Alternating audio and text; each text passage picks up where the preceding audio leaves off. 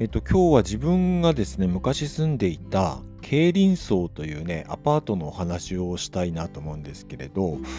まあ、そこに住んでたのは、自分が大学を卒業する間際からですね、えー、一旦そこはね、出た時期もあったんですけど、また前戻って戻ってきて、えー、結局、何年住んだのかなあの、4、5年は住んだかなと思うんですけれどなかなか強烈なアパートでね家賃が1万1000円だったんですよ。で何畳かな？8畳ぐらいの部屋だったと思うんですけどね。うん 1万1000円で。で共同の玄関があって、えー、共同トイレ、共同台所みたいなね、えー、そんなアパートだったんですね。もうボロッボロのアパートですよ。当時で築40年ぐらいとかね、そんな感じだったんじゃないかな。3、40年経ってるような、もう本当ボロボロのアパートだったんですけどね。あの自分はね、そういうとこで住むのがね、夢だったんですよ っていうのは、あの、フォークソングっていうのが大好きでね。でまあフォークソングっていうのはね自分の世代ではなくって自分の親世代に流行った音楽なんですけれどもあの昭和の名曲で「神田川」っていうね歌がありますよね。あの、あなたはもう忘れたかしらってやつですね。最近ではもうテレビで流れてくることも全然なくなったなと思うんですけどね。昔はあの、夏メロとか言うと必ず入ってた曲なんですけど、ね、最近は全然聞かないですね、テレビでもね。うん。で、まあその曲のね、世界観っていうのがなんかすごく憧れてたんですよね。だから自分もいつかそのボロボロのアパート、ね、共同便所、共同大学所みたいなね、えー、そんなアパートに住んで、えー、銭湯に行くようなね、そんな生活をしたいと思ってね、それで大学入った時も、そういうアパート探したんですけど、さすがにね、なかなかなくって、えー、いたんですけれど大学を卒業する頃に半月半年ぐらいねアパートアルバイトをしていたんですね。でその時にあの、まあ、それまで住んでたとこを引っ越そうってなった時にやっぱりあの一回はそういう経験をしたいっていうことでね一応不動産屋に行っていやあのこういうねボロボロのアパートできれば家賃1万円台でそういうとこないっすかねってね、あの、不動産屋さんに聞いたんですね。そしたら不動産屋の担当の方が、さすがにそんなのは今時あるわけないでしょうとか言いながら、こう調べてくれたんですね。だから、あ、ここなんか条件合うんじゃないですか？ね。で、ペラペラとよくて、あ、ここにもありましたね。あ、これもいいですね。みたいなね、意外と何件もあったんですね。それで、その中の1件だったのが、あの、競輪荘っていうアパートで、えー、まあ、そこでね、選んで住むことになったんですけれど、いや、思い出深いですね。いやね、結構いろんな出来事がありました。やっぱボロいアパート、古いアパートなんで、あのー、例えばあのー、電気の容量が小さいんでしょうね。ある時ね、電子レンジをこうガッとかけたら、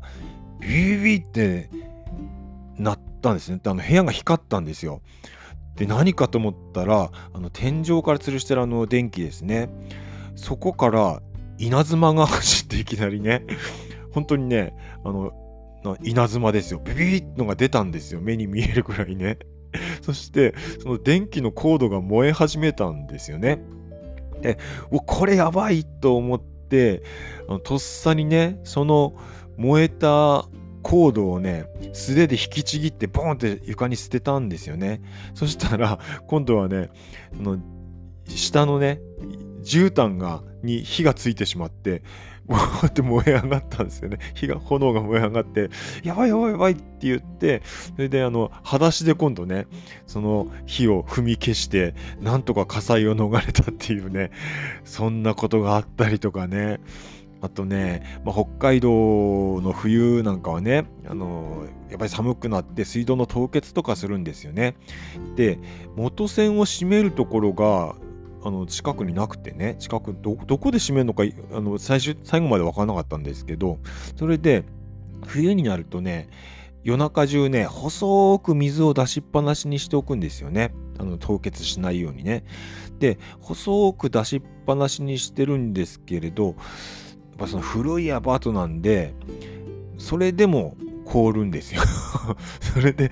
その水道からつららができてしまったりとかあとね排水口が凍るんですよね。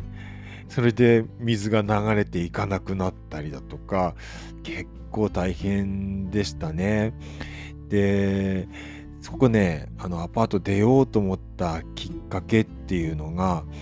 あの、まあ、当時自分はね結構本を持ってたんですよね。で本棚に結構こうびっしり本が詰まっていたんですけどで自分が住んでいたのは2階だったんですけどその本棚が日に日に沈んでいくんですよ。どんどんどんどんね。でこれさすがに床抜けるよなと思ってね。それが最終的なあのこのアパートを去ろうと思った きっかけだったんですけどね。うんなかなかそんなことがあったりとか。あとねそこにあの住んでたのは2人だけだったんですよ。一時期あのー、なんか3人いた時期もあってたんですけどいたりいなかったりするおばちゃんがいて夜の仕事をしているおばちゃんがいて、うん、その人いたりいなかったりとかしてたんですけどねでもう一人あのおばあちゃんが住んでてねもう当時でね80後半とか90近くなってたんじゃないかなぐらいのおばあちゃんがいてあのすっごく耳が遠いんですよね。耳が遠いし、目もね、すごいこう、もうほんと牛乳瓶みたいな、あの、メガネをかけててね、そういうおばあちゃんだったんですけれど、あの、まあ、お客さんがね、あの、来て、あのごめんなさいって来て、おばあちゃんにお客さんなんですよね。で、おばあちゃん聞こえないんで、一応呼びに行くんですよ。おばあちゃんお客さん来てるよってね、呼びに行くんですけど、そのおばあちゃんね、まあ、耳も遠いんでね、めちゃくちゃボリューム全開でテレビを一日中つけてるんですよね。だからもう声がかけても耳遠いのもあるし全然聞こえないんですよ。すぐ後ろに行って大声で「ばあちゃん!」って言っても聞こえないぐらいなんですよね。それで、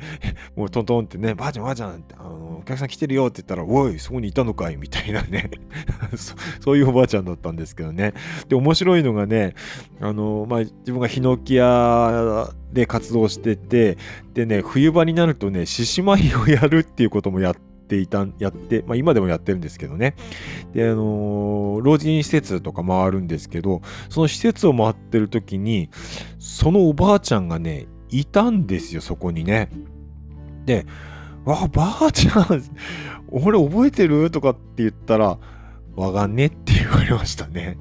そんなことがあったりね。で、まあそこのボロボロのアパートね、あのー、まあ、そのばあちゃんが言っていたのは、あの、大家さんはね、このアパートを解体したがってる、もう壊したがってるんだけど、そのばあちゃんがね、あの、わしが生きてるうちは、あの、壊さないでくれってお願いしてたらしくって、あの、わしが生きてるうちは大丈夫だわってね、言ってたんですけどね、その大家さんも結構な高齢なんですけどね、うん、って言ってたんですけど、つい先日ね、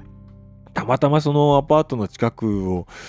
通ることがあったんで、ああ、それは今どうどうして、どうなってっかなと思ってね、ピラッと覗きに行ったら、あの、もうそこがね、新しいアパートが建ってたんですよね。確か去年とか一昨年とか通りかかった時はあったんですけれど、まああのね、新しいアパートになっててね、あななんか別にね、寂しくもなんともなかったんですね。あ、ついに壊されたかっていう気持ちはあったんですけど、ただね、そのばあちゃんがね、あの、わしが生きてるうちはっていうことを言ってたのもあってね、いやー、そういえばばあちゃんどうしたかなーっていうね、あの、元気でいたとしても、もう確実に100、超えてるしね。そんな年齢だと思うし、いや、どうしたかななんてことをね、ちょっと思ったりしました。えー、今日は、えー、自分が学生時代に、学生時代、えー、大学卒業間際からしばらく住んでいた競輪荘というね、え家賃1万1000円のアパートのお話をしてみました。